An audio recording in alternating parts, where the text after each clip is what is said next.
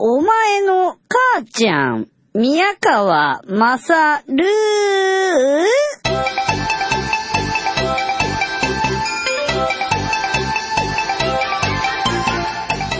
お前の母ちゃん宮川勝です、えー部屋に戻ってきたんですけれどもブルーマンの話をしてから寝ようと思ってたんですが、えー部屋に着いた途端ですね猛烈な睡魔に襲われて一滴も酒飲んでないのに寝ちゃいました、えーこれをですね、あのー人から嫌われるようなことを恐れずに言うならばバタンキュー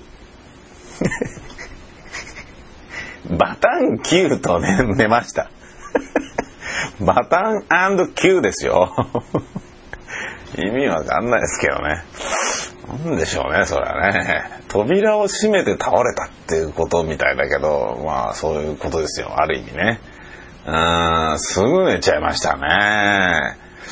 で、起きて、あのーご飯食べて、そんで戻ってきたっていう、今ようやくなんか、復調した感じなんですけど、不思議なもんですね。胃腸が疲れてるらしいか、あのーね来た最初の朝のコーヒーは、ビュッフェタイプなんですけれども、非常に美味しく感じたんですけど、今日、まずか、まずいとさえ感じてしまいましたからね。うーん、でもね、スターバックスコーヒーはまずいと思いますよ。ニューヨークのスターバックスコーヒーはラテとかってメインではないし、あれね、日本でラテでメインで売ってるのはあれまずいからだね。と思うんだけど、普通にコーヒー売ってますからね。だけど、まずいんですよ。本当まずいんですよ。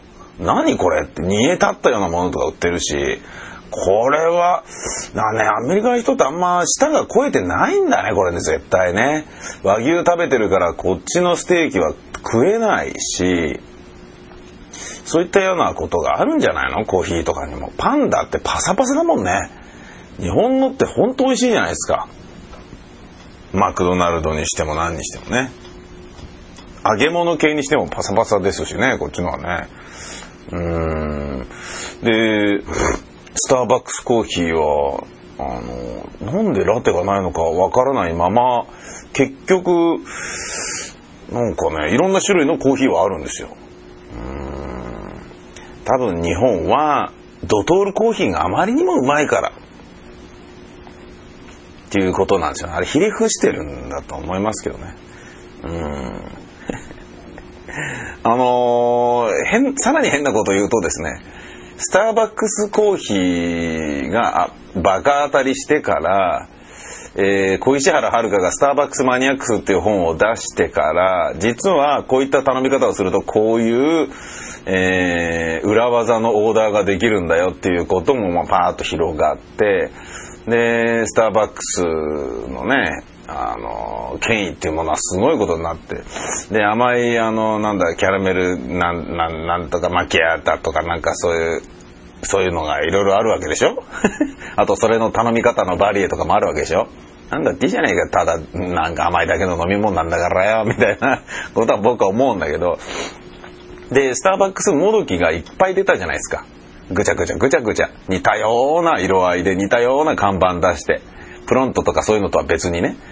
出たじゃないですか。もう名前もいちいち覚えてないようなところがあるじゃないですか。そういうのが一切ないんですよ。ニューヨークの場合は、スターバックス、スターバックスコーヒー。もうちょっと歩くとスターバックスコーヒーあるんですよ。だのにまずいんですよ。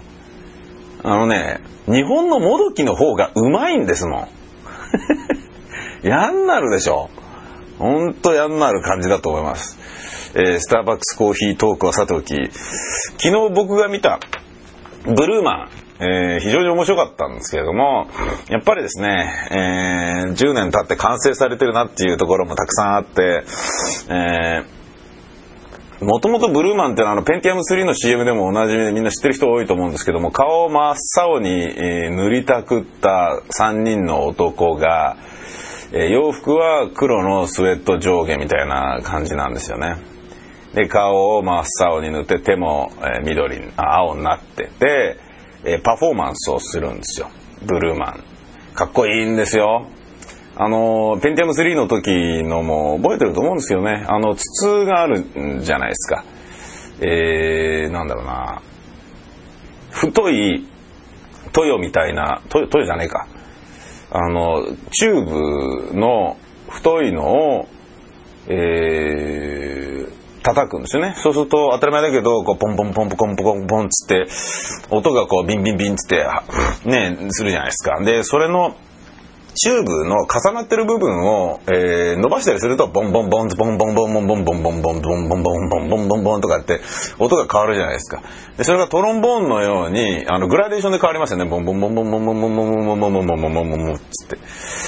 で、それを何箇所か繋げてるところをいろいろやり取りすることで、いろんな音階ができると。で、それでコードいくつかをですね、まあもちろん全部メジャーなんですけども、出すことで楽曲を奏でたりとかですね、かなりパーカッシブなノリノリのライブなんですけど、ストンプほどあのストイックにそれを突き詰めてはいない。おしゃれで笑えて、なおかつかっこいいって感じなんですけどね。あの、オフブロードウェイなんですよ。えっ、ー、とね、12席、横並び12 2席、66に分かれてセンターに通路があって、で、それの18、18ラインありましたね。狭いんですよ、つまり。僕なんかが芝居やってる紀ノ国屋ホールとかよりも格段に狭いんですよ。半分ぐらいなんです。鈴なりぐらいなんですよ。下北沢ザ・鈴なりレベルな感じなんですよ。面白かったですね。ああ、これは売り切れだわっていうのはわかるなって感じだったんですけど、えそれの、えっ、ー、とね、あの、まあ、パーカッシブなやつの、あと他に説明をするとですね、まあ、オープニングのっけからかましてくれるのが一番有名な、あれのシーンですよね。えー、ドラム缶の背中を叩く。こうパンパカパンパパンパンパンって叩くんだけれども、そのドラムが叩いてる上にペンキを垂らすんですよね。そうするとそれがパンパンパンパンと綺麗に上に弾弾かれて飛ぶ。これだけで下からの明かり当ててるだけでむっちゃくちゃかっこいいのは想像できますでしょ？うん。これは俺人から聞いてね、あ、なるほどな、うまいことやりおるのっていうことは思ってたんですけど、それが、えー、どんどん、どんどん入れるんですよ。その、ペンキを。どんどん入れるんですよね。手に持ってたペットボトル分ぐらいぐわーってずーっと入れ続けるんですよ。で、それをどこどこどこどこ叩いてるとこ、ピシャピシャピシャピシャピシャってどんどんこう、なんていうの、あの、弾けが弱くなるんですよ。重さでね。うん。そういったようなのもそのまま表現して、で、3人並んでるのが赤、青、えー、紫とかそういう感じですごい綺麗な感じなんですよ。見た目にもかっこいいんですけどね。っていうようなものであったり、あとはあの半分ぐらいが客いじりであったりとかするんですけれどね。客いじりはね、あの、まあ面白いですよ、本当に。すごい勢いで面白いんですけど、俺がね、あの、ブルーマン見て思ったのは、あのー、これブロードウェイだから、えー、なんかブロードウェイ、俺アメリカ人って笑いに関してすごい寛容だとかっていうイメージがあったじゃないですか。俺ね、大体来て仕組みが分かりました。ブロードウェイだからですよ。ニューヨークだからですよ。あのね、8割方が、そうでもないのかな、6割方なのかな、観光客なんですよ。ツーリストなんですよ。僕はスタープレイスで、えー、タクシーを降りて、やっべえ、なんとか間に合いそうだけど、ちょっと遅れちゃうかもしんないな、みたいなポイントだったじゃないですか。ね。で、そこで、人に聞いたんですよ、その辺りにいる白人に。あの、すいません、アスタープレイスシアターってどこですか？僕、ブルーマンのチケット持ってるんで見たいんですけど。Sorry, I'm tourist. うーん、そう、2、3人いましたからね。なんだよ。わかんねえ。俺みたいにザ・ツーリストみたいな感じで言ってくれよみたいなね、感じだったんですよね。教えてくんないんですよ。カップルに聞いて、向こうのカップルに聞いても、のツーリストってわかんないとか言ってるんですよ。なるほどね。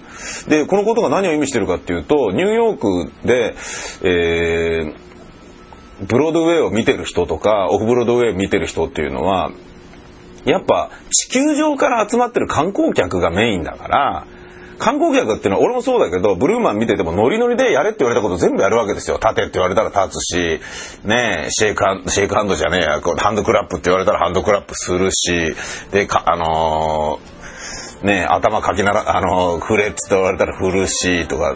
で、頭なんかね、ブルーマンのシーンが始まる前に、なんか、なんかこういうことを大きな声で叫べとかね、うちのスタッフが、えっ、ー、と、誕生日なんでハッピーバースデーを言えとか決して歌うなみたいなこと書いてあったりするテロップがバババババって画面流れるんですね。それはそれだけで面白いんですけども、みんなでハッピーバースデーって歌いたいんだけど、ハッピーバースデー to you かなんかいうことを大きな声で喋らされて、でもそれがギャグになっててってそういう面白いものではあるんですけども、ブロードウェイがなぜ笑いに関して、えー、ぬるいかという秘密が僕分かりましたので次で詳しくちょっと話してみたいと思います。まあ、合ってるかどうかは別にしてね続く。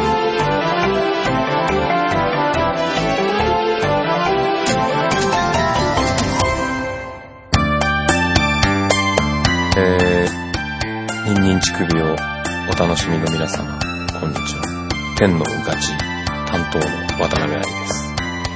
皆さんが好きな番組をチョイスして聞いていることとは思いますが、そこに無理やりねじ込んで自分の番組の宣伝をするためにやってきました。良ければ聞いてください。悪くても聞いてください。谷でも金。犬山犬子のむむむ幼稚園。もう聞いてもらえたかな？聞いてもらえたよね。